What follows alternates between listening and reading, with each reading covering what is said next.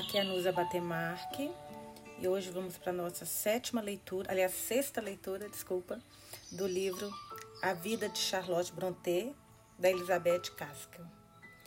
Hoje nós vamos para o capítulo 7, na página 83.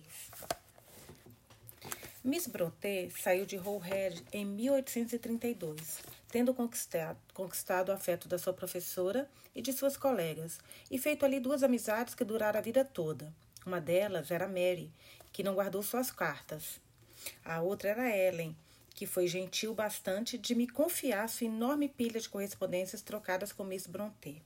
Aqui tem uma nota da edição. Uma das razões pelas quais lemos a biografia de Charlotte Brontë e temos acesso aos fatos íntimos da vida dela se deve à preservação de mais de 600 cartas de Ellen Nussey, correspondência recebida da parte de Charlotte, uma comunicação que durou por 24 anos. Caramba! Ela foi induzida a fazê-lo por ter o conhecimento do desejo urgente de Mr. Brontë de que a vida da filha fosse registrada, e também por atender a um pedido feito pelo marido da falecida para que eu pudesse ter acesso às cartas, pois sem elas minha tarefa seria executada com imperfeição. No entanto, a fim de evitar que essa amiga de Miss Brontë sofra qualquer acusação de culpa ou improbidade, é correto dizer que, Antes de me garantir tal privilégio, ela cuidadosamente apagou o nome das pessoas e lugares em que as situações se passaram. Além disso, as, as, informações que obtive com ela possuem referência apenas a Miss Brontë e suas irmãs, e não a qualquer outra pessoa que eu julgue necessário citar. Ai, eu adoraria saber tudo. Ao ler as primeiras cartas, fico impactada novamente pela falta de esperança, que era uma característica tão forte em Charlotte. Em uma idade em que as garotas, no geral, anseiam que seus sentimentos durem eternamente e, portanto, não vê impedimento à realização de quaisquer compromissos dependentes do estado futuro dos seus sentimentos afetuosos, Miss Brontë se surpreende quando E, que é a, acho que é a Ellen, né, mantém sua promessa de lhe escrever. Depois de sua morte, fiquei dolorosamente impressionada com o fato de que Miss Brontë nunca se permitiu olhar para o futuro de modo esperançoso, sobretudo não tinha confiança no futuro. E quando eu soube dos pesarosos anos pelos quais ela passou, imaginei que tivesse sido isso, a pressão do luto, que acabara com suas expectativas. Mas pelas cartas parece que deve ter sido algo constitucional, por assim dizer, ou talvez a dor profunda causada pela perda das irmãs. Eu pensei nisso junto ao estado permanente de sua fraqueza física, que fizeram com que recaísse nesse estado de desesperança. Se a fé que tinha em Deus fosse menor, ela poderia ter cedido à depressão profunda em diversos momentos da sua vida. Porém, sendo as coisas como elas são, veremos que ela fez um enorme e bem-sucedido esforço para deixar, entre aspas, tudo nas mãos dele. Depois de voltar para casa, ela se ocupou em ensinar suas irmãs por possuir mais conhecimento do que elas. Ela escreveu assim, no dia 21 de julho de 1832, sobre sua vida no presbitério. Abre aspas.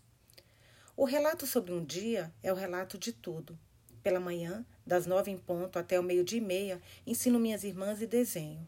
Depois, caminhamos até a hora do jantar. Aqui tem uma nota da editora, tá? Tradicionalmente, as refeições da Inglaterra de 1800 eram denominadas de desjejum, entre 7 e 9 horas.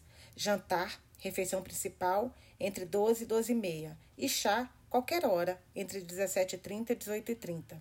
A refeição que no Brasil chamamos de jantar era a última do dia, uma espécie de ceia. Era servida cedo. As famílias mais pobres comiam quando ainda havia luz do dia e dormiam não muito após o anoitecer. Apenas aquelas capazes de custear velas podiam se dar ao luxo de fazer essa última refeição mais tarde. Então ela está falando que caminhavam até a hora do chá. Após o jantar, até a hora do jantar, desculpa. Após o jantar, eu costuro até a hora do chá. Depois do chá, eu escrevo ou leio, ou bordo, ou desenho, como eu desejar.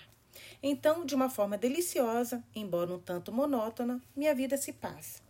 Eu saí para o chá apenas duas vezes desde que voltei para casa. Estamos esperando visitas nesta tarde e da próxima terça receberemos todas as professoras da escola dominical para o chá. Fecha aspas. Devo inserir aqui uma citação de uma carta que recebi da Mary desde as publicações das edições anteriores deste livro de memórias. Abre aspas. Logo após deixar a escola, ela admitiu que estava lendo algo de Kobe. Eu não gostava dele, disse ela, mas qualquer coisa vale. Nessa época, ela me escreveu dizendo que ler e desenhar eram seus únicos divertimentos e que a quantidade de livros que tinha era muito pequena para atender às necessidades dela. Ela nunca falava da tia. Quando eu conheci Miss Branwell, ela era uma pessoa muito rígida e parecia tão estranha. Isso porque suas roupas e tudo mais eram extremamente fora de moda.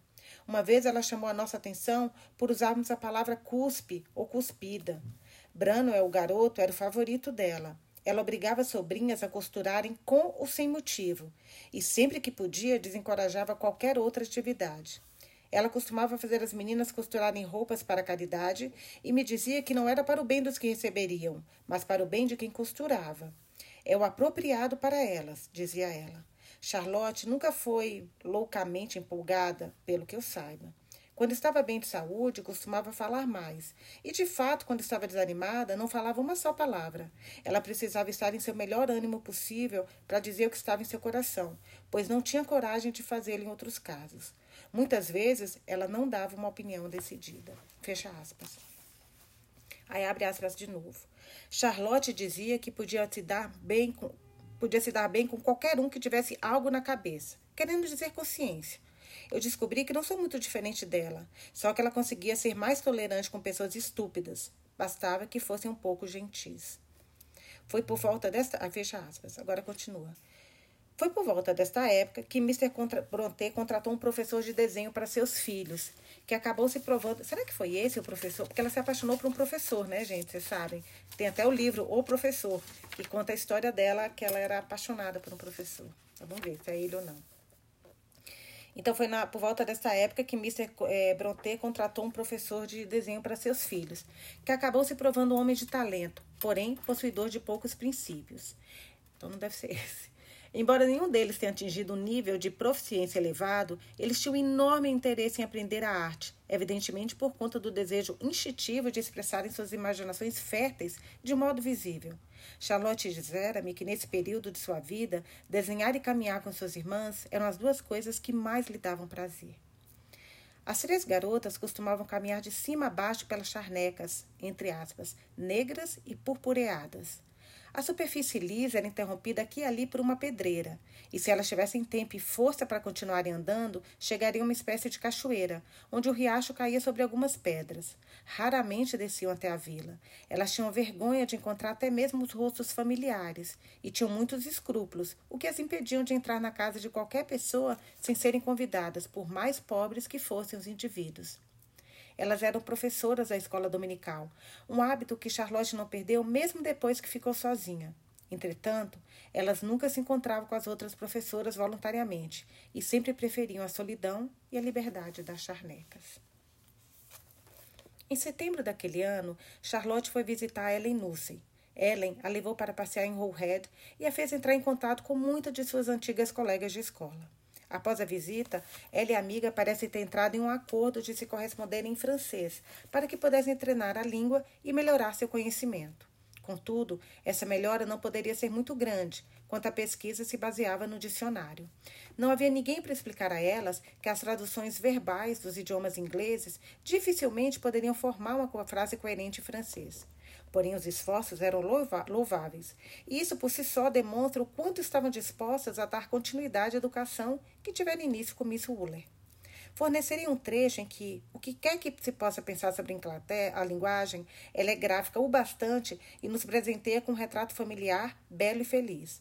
A irmã mais velha voltando para casa para encontrar as duas irmãs mais novas, depois de passar 15 dias longe. Abre aspas. Cheguei em Howard sã e salva, sem passar por qualquer incidente ou azar. Minhas irmãzinhas correram de dentro de casa para me encontrar, assim que a carruagem entrou em vista, e elas me abraçaram com tanto entusiasmo e prazer que parecia que eu estivera ausente há um ano. Meu pai, minha tia e o homem mencionado pelo meu irmão estavam todos na sala de visitas, e em pouco tempo eu também já estava lá. É o decreto dos céus que, quando perdemos o prazer por algo, outro vem para substituí-lo. Assim, tive que me despedir de amigos queridos, mas em pouco tempo pude retornar para uma família querida e preciosa. Até você que, ao me perder, poderia eu ousar assumir que minha partida foi dolorosa para você? Agora espera pela chegada do seu irmão e de sua irmã. Eu entreguei às minhas irmãs as maçãs que você foi tão gentil em me enviar para elas, que disseram que certamente Miss Ellen é boa e amável. Ambas estão extremamente impacientes para conhecê-la. Espero que dentro de um mês elas tenham este prazer. Esse texto original encontra-se em francês. É uma, teve uma nota aqui da tradutora falando isso. Ainda demoraria algum tempo até que as amigas se reencontrassem, e elas decidiram que iriam se corresponder uma vez por mês. Não havia nenhum evento a ser relatado nas cartas enviadas de Haworth. Dias pacatos e ocupações femininas não apresentam grandes coisas a serem ditas. Assim, naturalmente, Charlotte foi levada a criticar livros. Com isso, havia muitas situações, e tais situações ocorriam em locais diferentes. Os volumes eram encadernados artesanalmente no santuário que era escritório de Mr. Brontë. Mas comprar livros era um luxo necessário para ele, que frequentemente tinha que optar entre encadernar um livro velho ou comprar um novo. Desta forma, os volumes da família, que foram lidos avidamente por todos os seus membros, às vezes encontravam-se em uma condição tão precária que era necessário nova encadernação. Entretanto, era possível encontrar bons livros em todos os lugares da casa.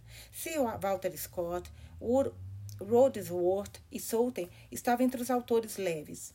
Entre aqueles que possuírem um caráter próprio, ávido, selvagem e ocasionalmente fanático, ou alguns vierem do lado de Branwell da família, dos seguidores de John Wesley da Cornualha, estavam entre as obras ao alcance deles, como citado por Charlotte em Shirley, leitura de sua personagem Caroline Hellstone. Algumas incríveis edições de Ladies Magazines que é da, um, Ladies Magazine foi uma das primeiras revistas britânicas, fundada em 1770, voltada para o público feminino. Então, algumas incríveis edições dessa revista, que certa vez viajaram com a dona e enfrentaram uma tempestade, possivelmente uma das relíquias de Miss Brontë que estavam nos destroços do navio em Cornwall. Aqui tem uma, uma nota da tradutora. Refere-se ao livro Friendship in Death, The Twenty Letters from the Death and the Living, de 1728, escrito pelo poeta dissidente pela poeta dissidente Elizabeth Howard, de 1674 a 1737, e cujas páginas estavam manchadas por conta do sal do mar. Além dessas publicações, algumas revistas metodistas insanas, repletas de milagres, aparições, avisos sobrenaturais, sonhos ameaçadores e fanatismo frenéticos, assim como as cartas, cartas igualmente insanas de Miss Elizabeth Howard, retiradas do The Dead of the Living, que é uma. Aqui refere-se ao livro.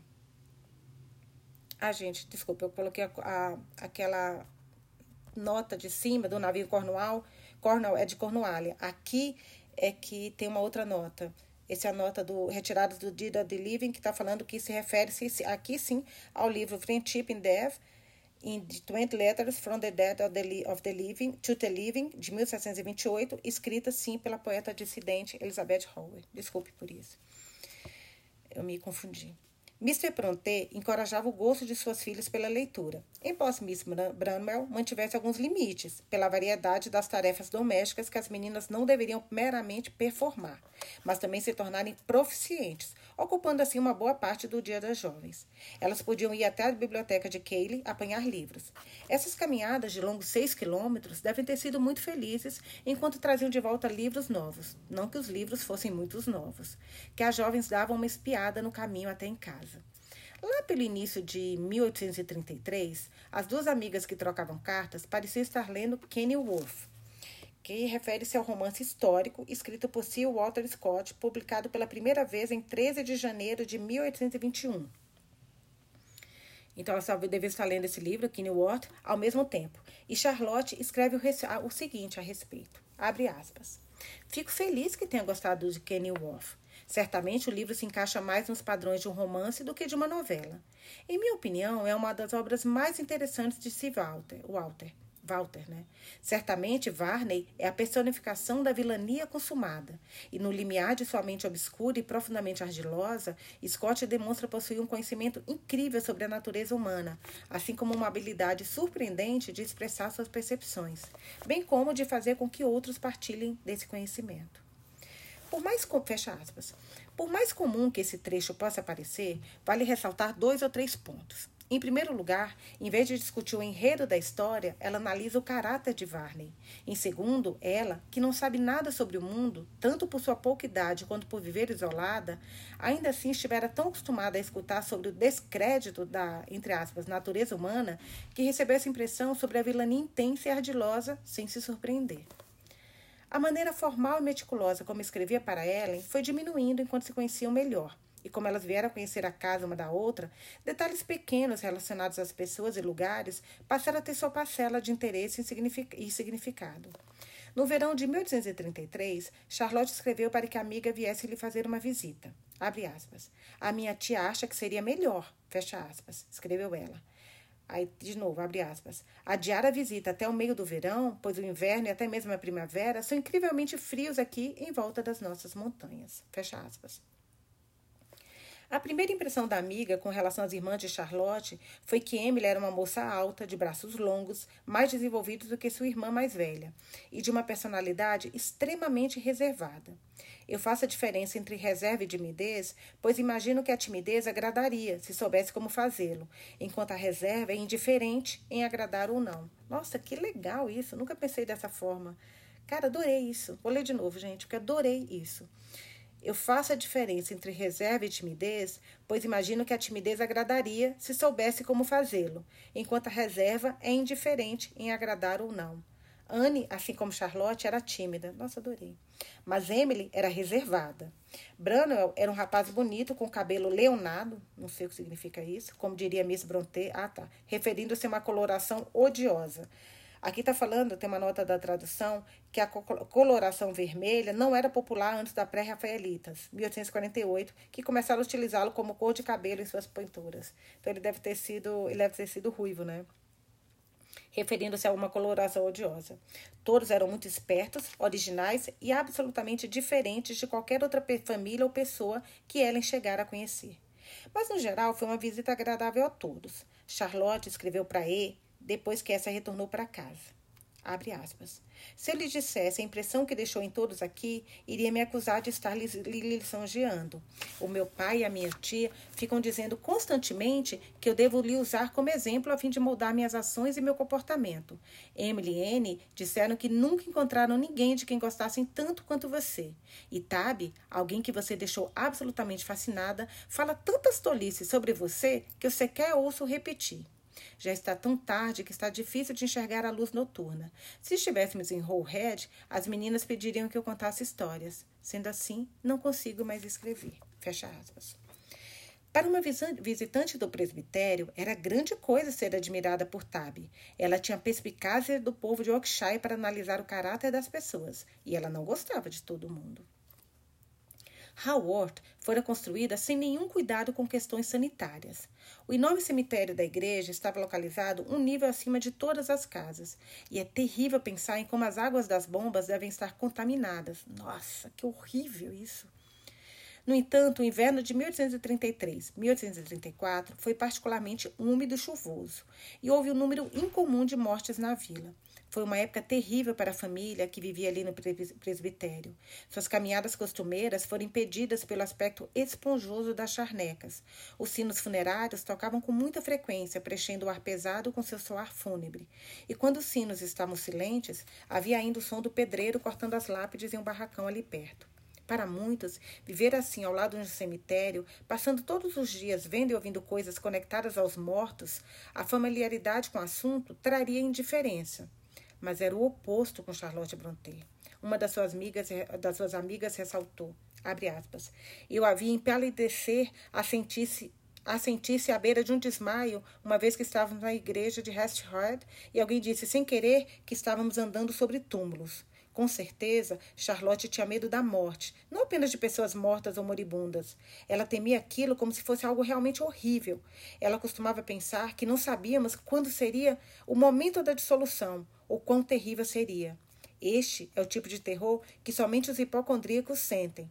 Há muito tempo ela me disse que sabia quando viria um infortúnio, pois havia um sonho recorrente que o precedia. Ela o descreveu em Janier. Ela sonhava que carregava uma criança lamuriosa e não conseguia acalmá-la. Descreveu que tinha uma enorme pena da criaturinha deitada ali, inerte, como as criaturas, crianças adoentadas são, enquanto ela caminhava por algum lugar sombrio com a criança, muito parecido com o corredor da igreja de Haworth. Os infortúnios que ela menciona nem sempre são com ela mesma. Ela costumava pensar que tamanha sensibilidade a presságios era como a cólera que se apresenta suscetível às pessoas, para alguns mais do que outros. Fecha aspas. Por volta do início de 1834, Ellen foi a Londres pela primeira vez. A ideia de visita da amiga mexeu com Charlotte de uma maneira estranha. Ela pareceu ter formado suas ideias de prováveis, das prováveis consequências a partir de alguns artigos presentes em British Essayist, Essayist que tem uma nota da editora que é uma categoria de ensaístas, autores que escrevem expondo suas opiniões, críticas e ideias acerca de determinados temas. The Rambler também tem uma outra nota aqui, que é um gênero, nota da editora também. É um gênero literário de difícil caracterização. É um ensaio que surgiu no século XVI. Em relação às minuciosas exposições analíticas das questões filosóficas, históricas e humanas. Na Inglaterra, o ensaio floresceu vigorosamente. Em princípios do século XVIII, o ensaio informal invadiu o jornalismo inglês com Daniel Defoe. O ensaísmo conservou suas virtudes durante o século XIX. Foram grandes ensaístas: Charles Lamb, William Hazlitt, Thomas Carlyle, Thomas Macaulay, William Thackeray, Walter, Walter John Ruskin e muitos outros. Ou Delanger que podem ter estado entre os clássicos ingleses das prateleiras do presbitério, pois evidentemente ela imaginava que uma mudança de caráter completo, uma mudança para pior, era o efeito comum de uma visita para a grande metrópole. E depois fica encantada ao descobrir que Ellen continua a mesma. E como sua fé na amiga é restaurada, sua imaginação se transforma com a ideia das maravilhas que podem ser vistas naquela cidade tão famosa e agigantada. Abre aspas. Howard, 20 de fevereiro de 1834. Sua carta me deixou com um misto de verdadeiro deleite e um tanto de espanto. Mary já havia me informado que você viajaria para Londres, e eu não tinha me tentado, eu não tinha me aventurado a tentar me comunicar com você enquanto estivesse cercada pelas maravilhas e esplendores da cidade grande que fora considerada a metrópole mercantil da Europa. Da Europa. Ao julgar pela natureza humana, imaginei que uma garota do interior, que estivesse pela primeira vez em um meio tão propício a incitar a curiosidade e a chamar a atenção, iria se esquecer completamente, ao menos por algum tempo, dos seus amigos e parentes que estão longe, entregando-se inteiramente ao fascínio, e aos cenários que se apresentam diante dela. No entanto, sua carta gentil, interessante e muito bem-vinda revelou-me que estive enganada e que fui intolerante com minhas suposições. Eu me diverti com o tom despreocupado que você utilizou ao me relatar as maravilhas londrinas. Não ficou impressionada com a Catedral de São Paulo e a Abadia de Westminster? Não sentiu um interesse, interesse ardente enquanto esteve na Catedral de São Paulo, vendo o local onde muitos reis ingleses estiveram em meio à corte e contemplaram as representações de seus bustos nas paredes? Você não deveria ter medo de parecer interiorana. A magnificência de Londres já causou espanto em homens viajados, convivência de mundo, de suas maravilhas e beleza. Você já chegou a ver alguma das grandes personalidades do parlamento, como o Duque de Wellington, Sir Robert Peel, Earl Grey, Mr. Stanley ou Mr. O'Connell? Se eu fosse você, eu não passaria muito tempo lendo enquanto estivesse aí. Use seus olhos para observar agora e, ao menos por um tempo, deixe de lado os livros. Fecha aspas. Aspas. Ela escreve um pós-fácil. Abre aspas. Você poderia fazer a gentileza de me informar o número de membros da banda, banda militar do rei? Fecha aspas. E ela volta a escrever algo no mesmo estilo. Abre aspas. 19 de junho, minha querida Ellen. Nossa primeira foi 20 de fevereiro e agora 19 de junho. Posso chamá-la assim com propriedade agora, pois você ou já voltou ou está voltando de Londres, da cidade grandiosa que me parece tão apócrifa quanto a Babilônia ou Nínive ou a Roma antiga. Você está deixando o mundo, como é chamado, e trazendo consigo, se as suas cartas me permitirem julgar corretamente, o mesmo coração simples, natural e verdadeiro que levou para lá. Eu demoro muito a acreditar no protesto dos demais. Eu conheço os meus próprios sentimentos, posso entender a minha própria mente, mas as mentes de outros homens e mulheres me parecem livros fechados, pergaminhos escritos em hieróglifos, que eu não consigo abrir ou decifrar facilmente. Mesmo assim, o tempo, um estudo meticuloso e uma longa amizade podem suplantar as dificuldades. E no seu caso, acredito que esses elementos puderam iluminar e construir aquela linguagem oculta, cujas adversidades, inconsistências e obscuridades frequentemente ludibriam as pesquisas do observador honesto sobre a natureza humana. Estou verdadeiramente grata pelo seu cuidado com uma pessoa tão obscura quanto eu. Espero que o prazer não seja só meu. Acredito que isso se deve, em partes, pela consciência de que o caráter da minha amiga é maior e mais escrupuloso do que eu já imaginava. Do que eu imaginava. Poucas garotas teriam feito o que você fez. Você contemplou o brilho e a resplendência de Londres sem que isso a mudasse, sem que contaminasse seu coração. Não vi nenhuma mudança em suas cartas, nenhuma trivialidade, nenhum desprezo frívolo pelo que é simples e nenhuma admiração superficial de pessoas e lugares extravagantes. Fecha aspas.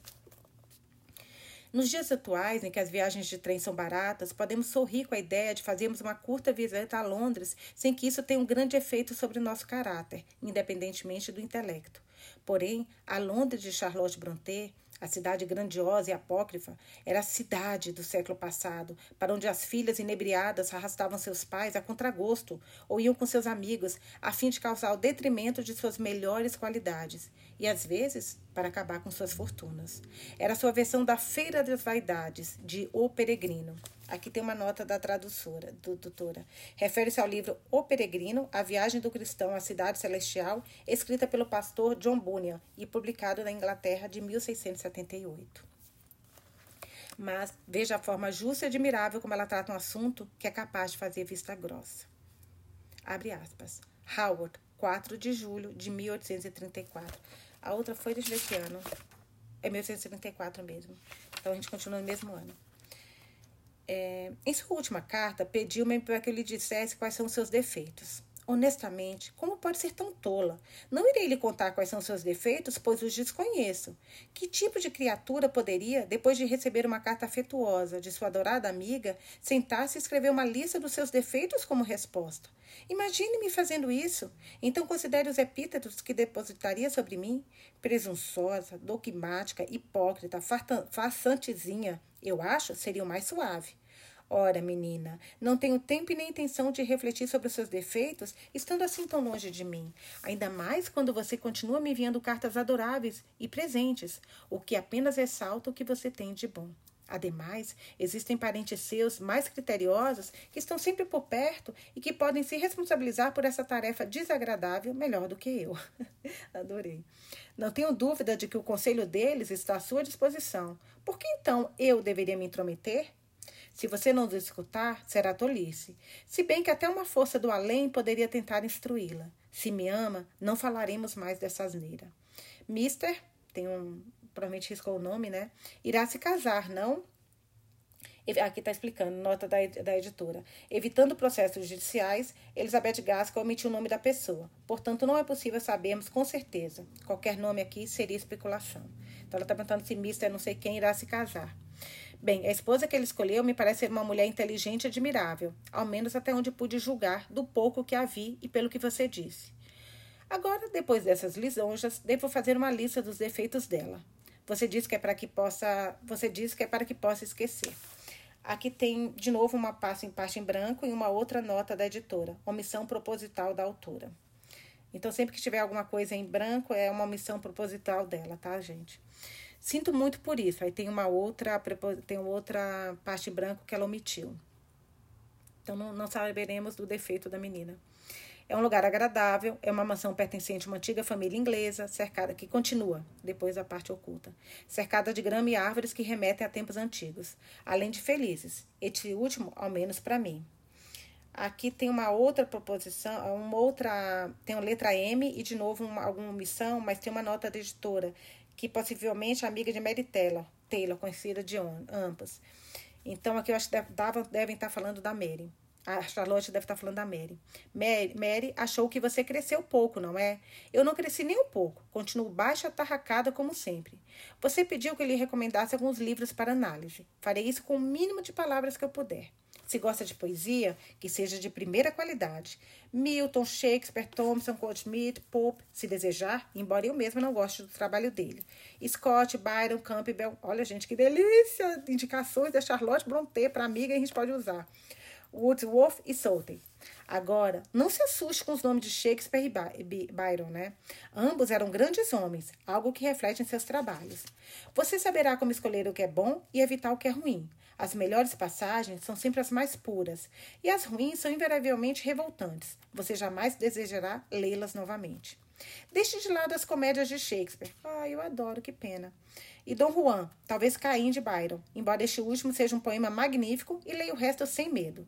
De fato, deve-se possuir uma mente depravada para achar Henrique VIII, Richard III ruins, além de Macbeth, Hamlet e Júlio César.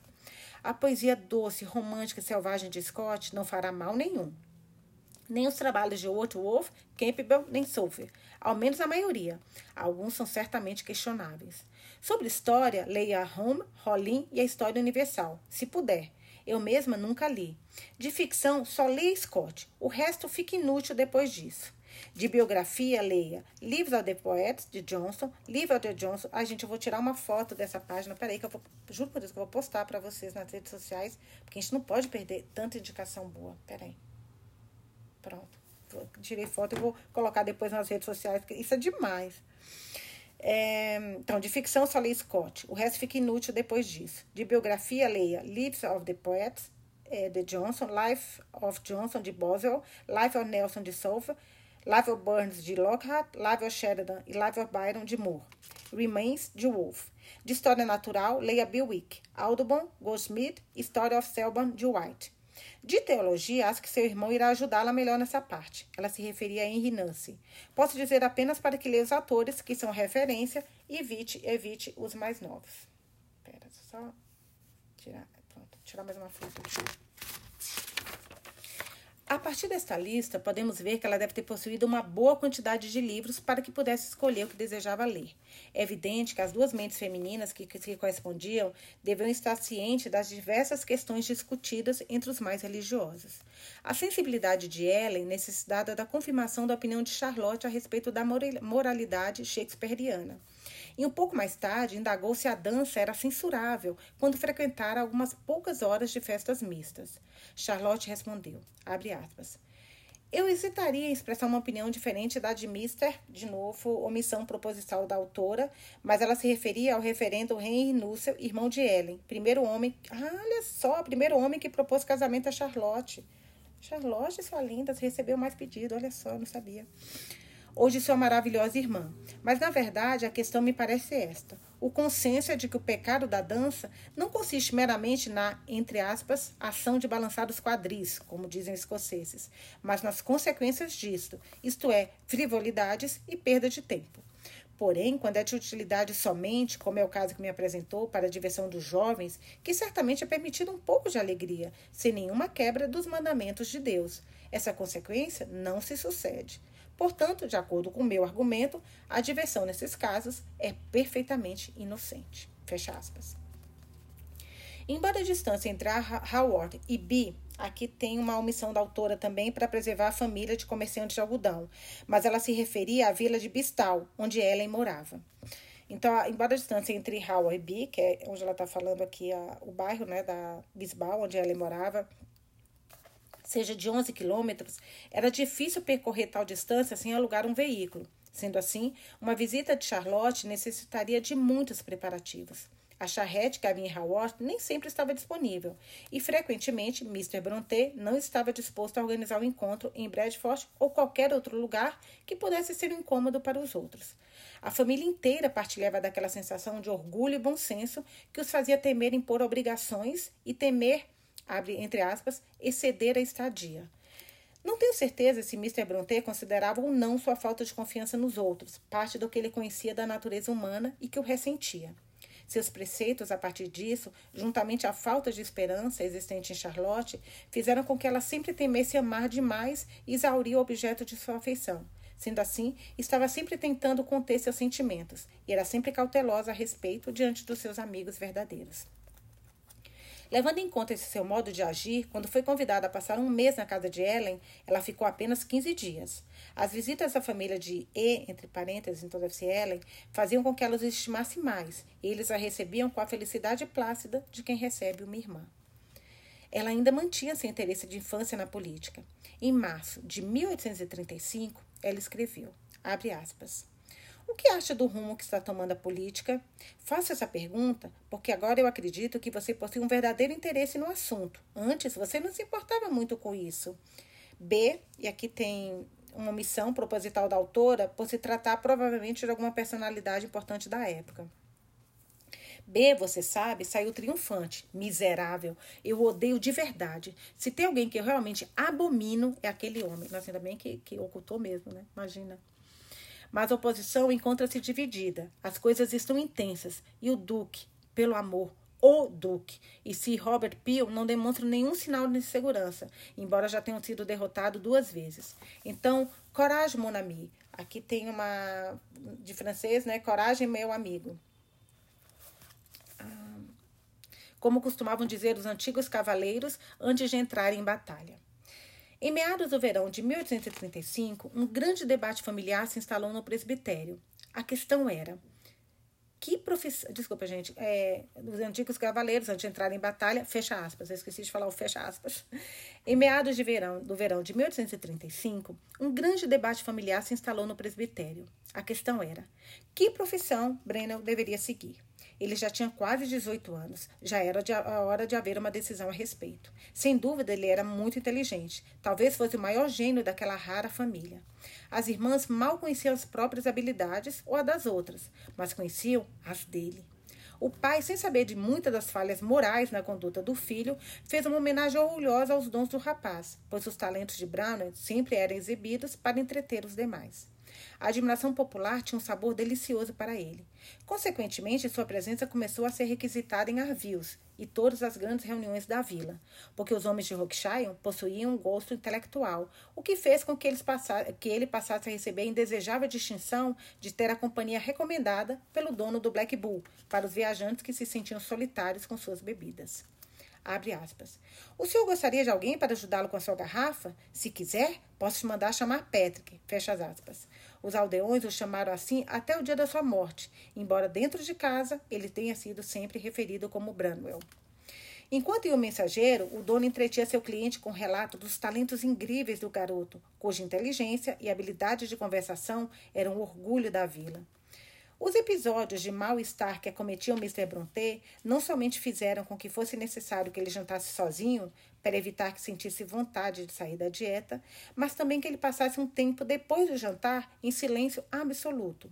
Assim, essas necessidades, juntamente às atenções que prestavam aos deveres paroquiais, deixaram-no parcialmente ignorante das atitudes do filho fora de casa. Mr. Brontë passara a sua própria juventude entre pessoas do mesmo tipo que seu filho passava agora. No entanto, o pai possuía mais força de vontade, ambição e determinação do que seu filho. É singular a intensidade do desejo que todos eles tinham em desenhar. Mr. Brontë fora devera solícito em arranjar um bom professor. As meninas em si amavam tudo que era conectado à arte, todas as descrições ou gravuras de pinturas grandiosas, e, na falta de pinturas boas, analisavam qualquer desenho que aparecesse na mão delas e tentariam descobrir o quanto o artista teria pensado na composição, quais ideias ele pretendia passar e o que de fato sugeria aquilo. Seguindo a mesma linha, elas tentavam arquitetar as suas próprias criações. Não conseguiam executar, mas sabiam construir o conceito. Certa vez, Charlotte teve a ideia de viver como artista e cansou a vida desenhando com a minúcia pré-rafaelita, mas não com a exatidão pré-rafaelita, pois desenhava a partir da sua imaginação, não da natureza. Contudo, nenhum deles tinha dúvida quanto ao talento de Brennell para o desenho. Eu tive a oportunidade de ver uma pintura a óleo feita por ele. Não sei qual é a data, mas provavelmente é por volta desta época retrata parte de suas irmãs em tamanho real e três quartos de largura. Sendo assim, não era fácil locomovê-la. Porém, a semelhança era admirável.